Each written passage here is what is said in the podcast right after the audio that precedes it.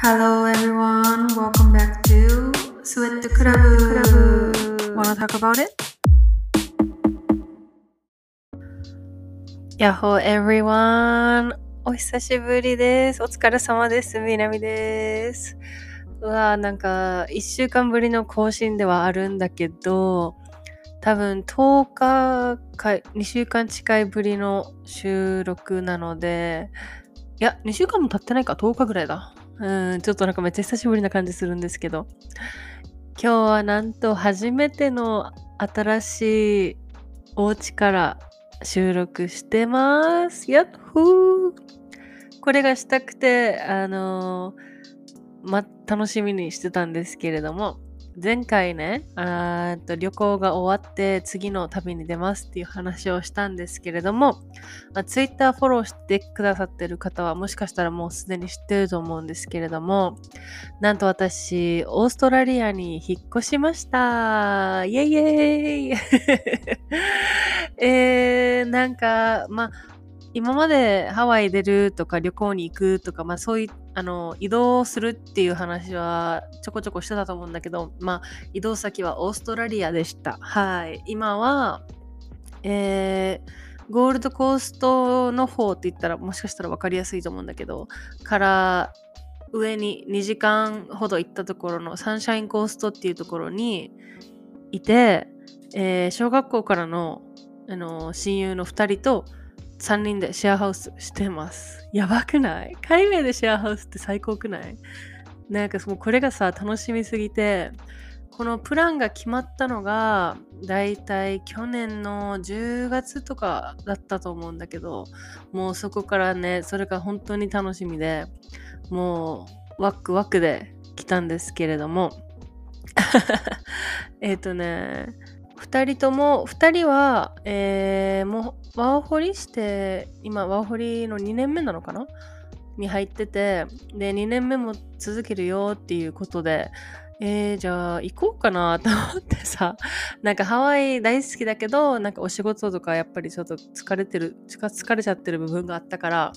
うーんまあワーホリーって、まあ、使えるの年齢限られてるから今のうちに使ってみようかなと思って私もワーホリーに来てみました。はい。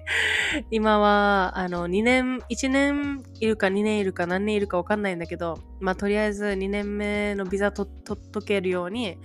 あの畑でお仕事してます。ねファームしてます。はい。なんかもう前と生活が変わりすぎて久しぶりの肉体労働でびっくりしてます。あーでもそうね。もう3人でなんか友達と海外でシェアハウスっていうのが、まあ、海外とかじゃなくて友達と住むっていうのがさ結構さなんか大学生くらいの時からなんかやってみたいねって話をずっとしててまさかそれが本当に叶うとは思わなくてしかも海外ででみんなあの結婚してないしあのコメントメントがまだないから、まあ、今しかできないよねっていうことでやってるんですけれども、まあ、10月あたりにはもう一人参加して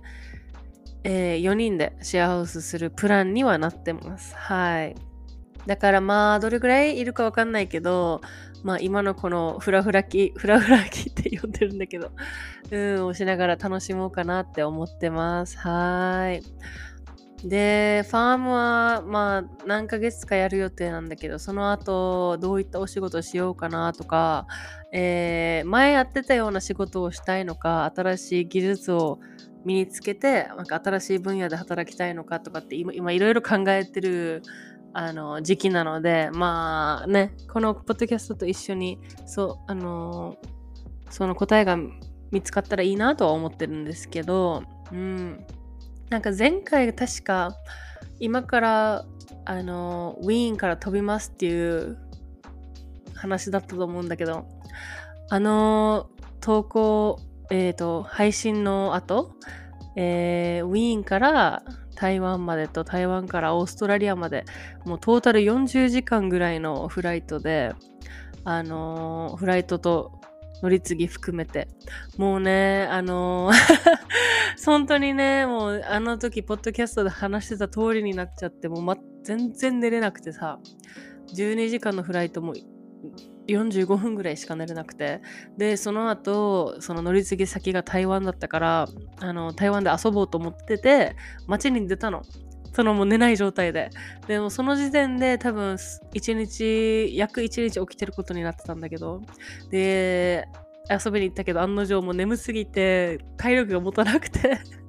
まあでもドンキ行ったり松木を行ったりあの食べたかった、えー、ルーローファンとか食べて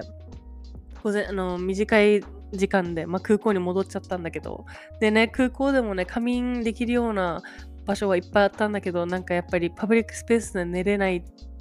人なになっちゃったのかわかんないけどもう一切寝れなくてさ。で台湾からオーストラリア行きの飛行機も全然寝れなくて結局トータル40時間起き起きっぱなしの状態になってて。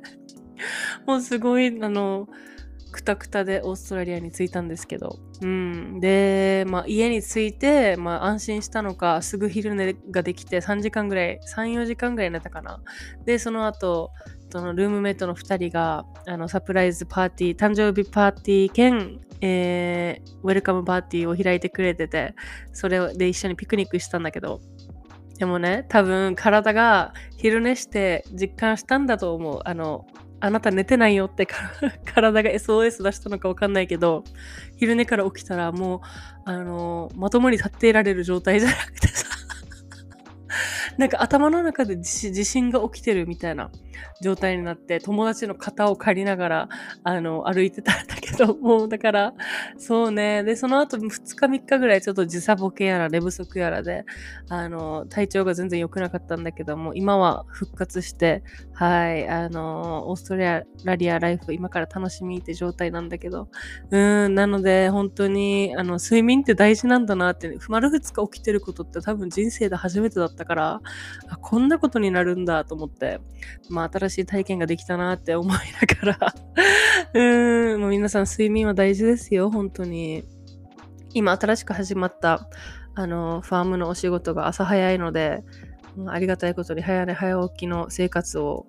あの強いらされてるので、まあよかったのかなって思ってるけどね。はい。まあそんなこんなでオーストラリアライフが始まるので、あの、これからもぜひ、あの、一緒についてってきてくださったら嬉しいです。で、一緒にルームメイトしてる2人も、あの、ポッドキャストしてるのね。なので、あの、いつか、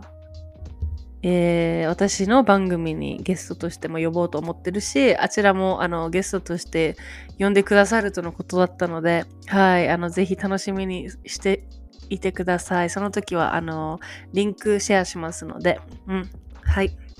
今日のテーマは、えー、なんとお便りが届いてたので、ちょっとそれ、お便りでテーマリクエストのお便りが届いてたので、ちょっとそちらをお話ししようかと思ってるんですけれども、えー、ワシントンのアイデスさんからの お手紙です。めっちゃ名前 えーいつも欠かさず聞いてます。みなみの声、本当に落ち着く。毎週水曜日に笑顔をくれてありがとうとのことです。嬉しい。えっ、ー、と、彼女は、もうワシントンって言ってるけど えー、ワシントンに住んでた時に、シアトルに住んでる時に出会った子で、えー、同い年で同じスポーツもしててっていう共通点が多かったから、えー、妹にあのちょっと紹介してよその子って言ってあの友達になったんだけど本当に本当に彼女のおかげでワシントンライフが少しマシになったって思えるぐらいあの心の支えにもなったしすごいあのー本当に出会えてよかったと思ってる。なんか大人になってさ、出会う友達ってさ、すごいレアだよね。だからレアだからこそ、あの、本当に良かったと思ってるし、あのタイミングで、ちょっとね、もう少し早く出会いたかったなって、もうハワイ行くか行かないかって考えてる時ぐらいに出会っちゃったから、もう、出会って何ヶ月後かには出ちゃったんだけど、ワシントン。でも本当に出会ってよかったと思ってる友達の一人です。愛ちゃんいつも聞いてくれててありがとう。では、そんな彼女から、えっ、ー、と、テーマリクエストが来てるので、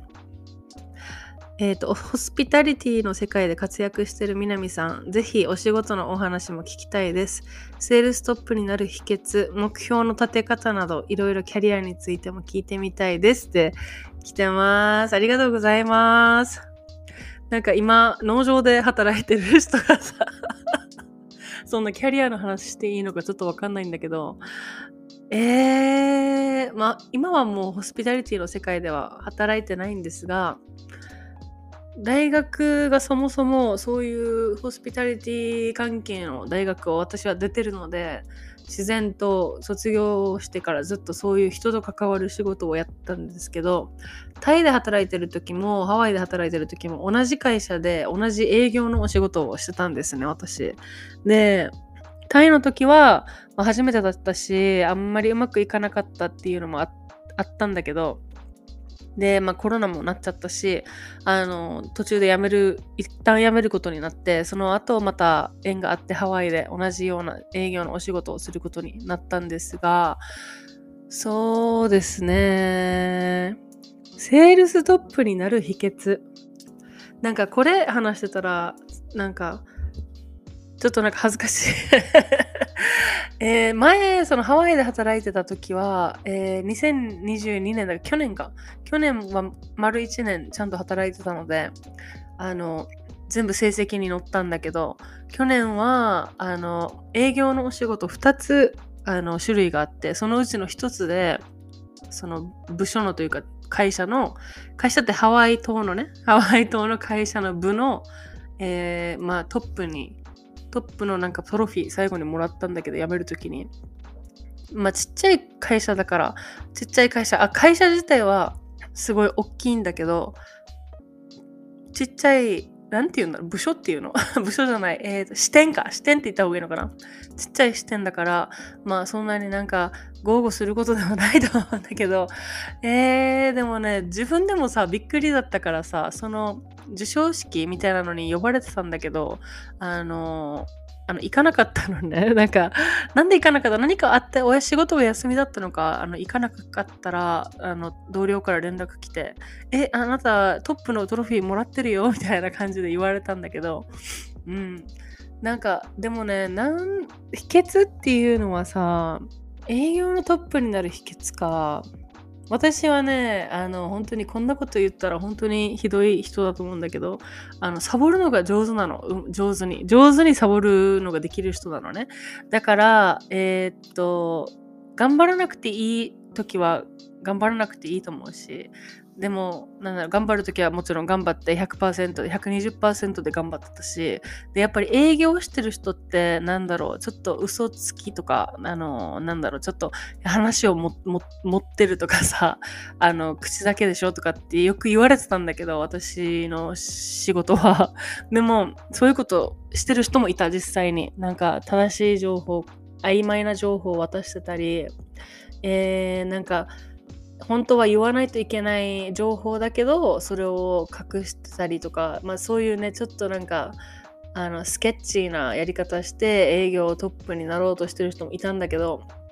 でもまあ人としてもそうだけど常識としてそうだけどそういうことは一切やってなかったしちゃんとお客さんにはオネスティ一番でいつも言ってたしでわからないこととかやっぱり質問とかされたらちょっと確認するからちょっと待ってねって言って自分の曖昧な情報とかでは絶対話してなかったしであのお客さんが聞いてきた質問にはもう全てあのちゃんと答えられる範囲で全部答えようとしてたしで答えられないところはやっぱりあのここの担当の人に話してもらわないといけないんですけどっていうのを言ってたんだけどそうだねなんか一番多分自分の中でもびっくりしたし、なんで多分そういう結果になったかっていうのは honesty なのかなっては思う。だから you have to be humble and also you have to be honest to your customer ではめっちゃ思う。うん。そうしてない人ってさ、やっぱりどこかでさ、ボロが出ちゃうのよね。うん。最初の、まあこれお仕事の話だから、あの、お仕事の話になっちゃうんだけど、やっぱりナンバーだけさ、どんどんどんどん上がって、急にさ、上がってってさ、あの人すごいってさ、最初はなるけどさ、やっぱり蓋開いたらさ、どこ、何かやましいことしてるとか、あの、お客さんから後々すごいクレームが来るとかさ、なんか、正しいことをやってない人ってやっぱりいるんだよね、営業の世界って。だから、そういうことは、まず一切やらないようにというかやってなかった。多分私そもそも性格ができない性格だと思うんだけど、そういうの。うん。そうね。だから、そこを一番、あの、まあ、軸にしてたかな。うん、あと、なんか、これは、これはね、いいのか悪いのか分かんないんだけど、営業してる人にこういうこと言って。でも、私はあんまりあのプッシュしすぎてなかった。なんか、あまりね、あの、その人にあの営業を押し売り、日本語でなんて言うんだろう、押し売り、売りすぎるっていうのかな。売りすぎると、やっぱり、ちょっとね、あっちも、お客さんっていうか、そのクライアントも、なんか、うって、なんかちょっとこの人、営業目的だなって、その、なんか強すぎる、あの、印象を与えてしまうじゃんね。うーん。だから、それをあんまりやらないようにしてたかもしれない。で、一旦お客さんに、クライアントに、あの、まあ、一回考えてみてっても言ってたし、あっちがどどうしてもうーんって思うんだったら、あのやっぱりでも説得はするよ。なんかこういういいこともあるし、こういうこともあるしっていうそのプラスに持っていく話はもちろんするけど、それでもやっぱり考える人は考えるから、えーってなった時は、じゃあ一旦か話してきていいよって言って一回考えてみて、でまたあの気が変わったら教えてもいいしとかって連絡先、あのビジネスカード、名刺渡して、また戻ってきてくださいっていうのはよくやってたかな。で、営業ってやっぱりね、もちろん私たちが頑張らないといけないでもあるけど、でも結局最終的に決めるのはね、クライアントさんだからね。うん、そこでさ、こっちがさ、無理にさ、あの、通して、勝ったとして、勝ったとか、何か購入をしたとしても、結局ね、え、なんか無理やり買わされたっていうあのイメージがついてしまったら、なんだろう、その、購入した商品も多分、あの、楽しめないからさ、そのクライアントさんは。あのだからあんまり押し売りしないってのもまあ一つやってたかな。うんだからさすごいのがさ私とっても人見知りなの。性格。とっても人見知りであの普段本当にあの友達とかとご飯とか行ったりしてもずっとあのだんまりしてる人だからさお客さんあのウェイウェイトレスとかがめっちゃなんか「今日は何食べるの?」とか元気？とか話しかけたら私基本的に黙ってる人なんだけどあのお仕事になったらその何？お仕事フェイスが営業スマイルができる人だったからそのモードあとモードをねしっかり切り替えるとかさそういうこともあのやってたからもうお仕事の時間はずっとそのお仕事の顔でずっと過ごしてたし、まあ、当たり前だけどねそれって誰でも。うん。まあでも秘訣ってそんな感じかな。やっぱり honesty, be humble, うんで don't push too much とかそういうことやってたかな、私は。うん目標の立て方などっていろいろ書いてあるんですけれども、なんか私はね、目標ってあんまり立てない人なのね。その会社に言われて、じゃあ今月のあのセールス目標はとかって会社が、会社に提出しないといけない時はしぶしぶ書いてたけど、あの、まあ、ナンバーになったら、その書いてしまったらさ、それにとらわれてしまうから、あんまり数を書かないようにはしてたんだけど、まあ、大まかにもし今月のターゲットがどれぐらいっていうのがあれば、まあ、大体それの1.5倍ぐらいとか2倍は目指すようにはしてた。やっぱり、あんまり、あのーちょっと、あーえ、日本語が出てこない。なんていうのあれ、あのーえーあまり無理、無理な数字、目標を立てても、結局それに到達しなかったら挫折するだけだから、なんか可能な限り、まあこれぐらいは絶対できるだろうっていうゴールのちょっと上ぐらいを、あの、いつも目標に定めてました。はい。で、なんかそれで、あの、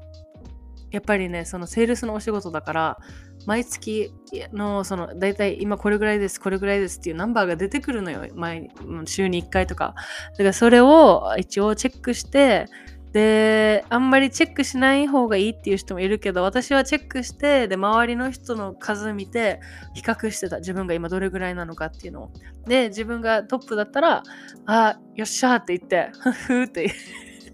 あのーやっとやってやったぜっていう気持ちになってたしで逆に自分が全然そのあの今月あんまり良くないなっていう時はそのトップの人見てややばいじゃ自分もこれぐらいやらなきゃっていう自分にあの自分をプッシュしてたかな、うん、だから目標という目標はあんまり立ててなかったけどやっぱりでもかすかになんか人にはさ全然気にしてないっていうふりしてたんだけど自分の中で自分との戦いみたいな感じであの周りとの自分の差を見比べながらうんやってたかな確か当時は。うーんそうね。でもその、セールスのお仕事はやっぱりノルマを達成しないとクビになるとかさ、よくあるからさ、うん、これでクビになった人も見たことあるし、全然。だからやっぱり、ちょっとその緊張感もね、多分大事なのかなって思うよね。クビになってしまうかもしれないっていう。うん。でも、そのね、オーストラリアに来るっていうのが決まってからは、どんどんどんどん意欲が下がってってしまって ちょっとね、良くなかったんだけど、あれは。うん。また戻るかな、将来って思ったりするけど、やっぱハワイはね、大好きだから、ハワイにまた戻りたいってなったら、そのお仕事に就くのかなって思うけど、うーん、でもね、またでもせめて同じような業種でも、ちょっとステップアップした部署に就くとか、そういうことをしてみたいなとは思うけど、うーん、まあでも、なんかあんまり私が言うほどの秘訣ってないと思うんですけど多分営業してる人とかって大体こんな感じで考えてるのかなって思うんですけど、まあ、逆にあの僕バリバリ営業してますとかっていう人がいたらぜひあのどういう秘訣があるのかとかを教えてほしいんですけど、うん、私はあのなんかバリバリ働いてる女、キャリアウーマンにずっと憧れてたから、もう大学、高校大学時代くらいから私はキャリアウーマンになるってずっとさ、心のどこかで思ってて、だから大学卒業してすぐ就職したけどもちろん。うん、でもいざそのバリバリキャリアウーマンになってみたらやっぱりねその見た見た目というかなんかその肩書きとか働いてるかっこいい女っていう印象はなんか周りからももらってたみたいなんだけどでも実際にはやっぱり心がどんどんね 疲れてっていって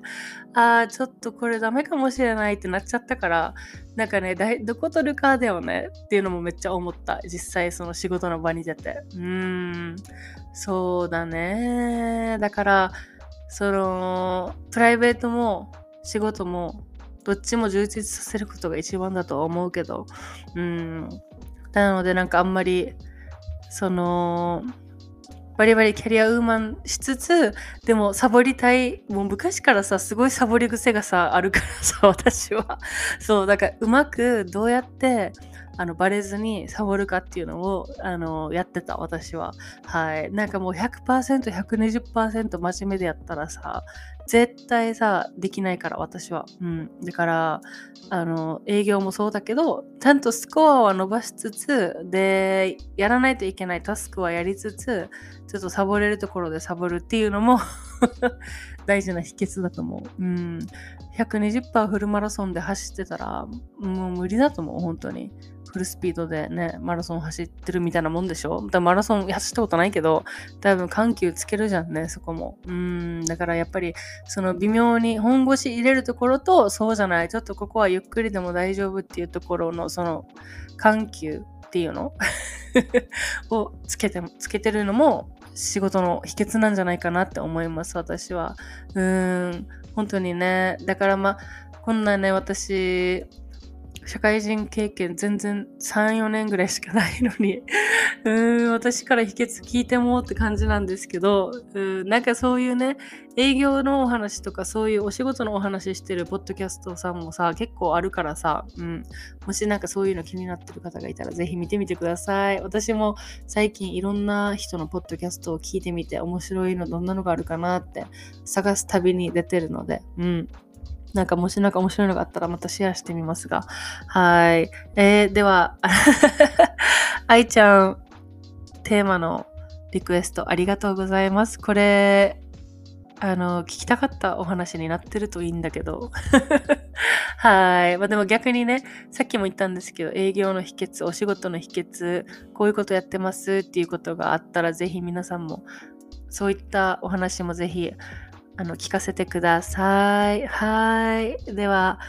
今日は珍しくちょっと真面目なお話だったんですけど、はい。ではまた次のエピソードでお会いしましょう。チャオチャオ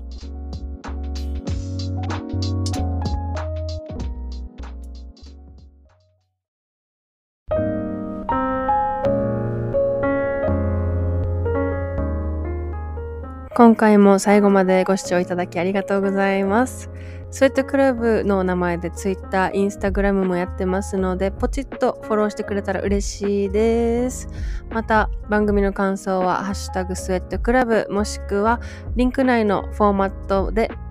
募集してます。それではまた次のエピソードでお会いしましょう。チャオチャオ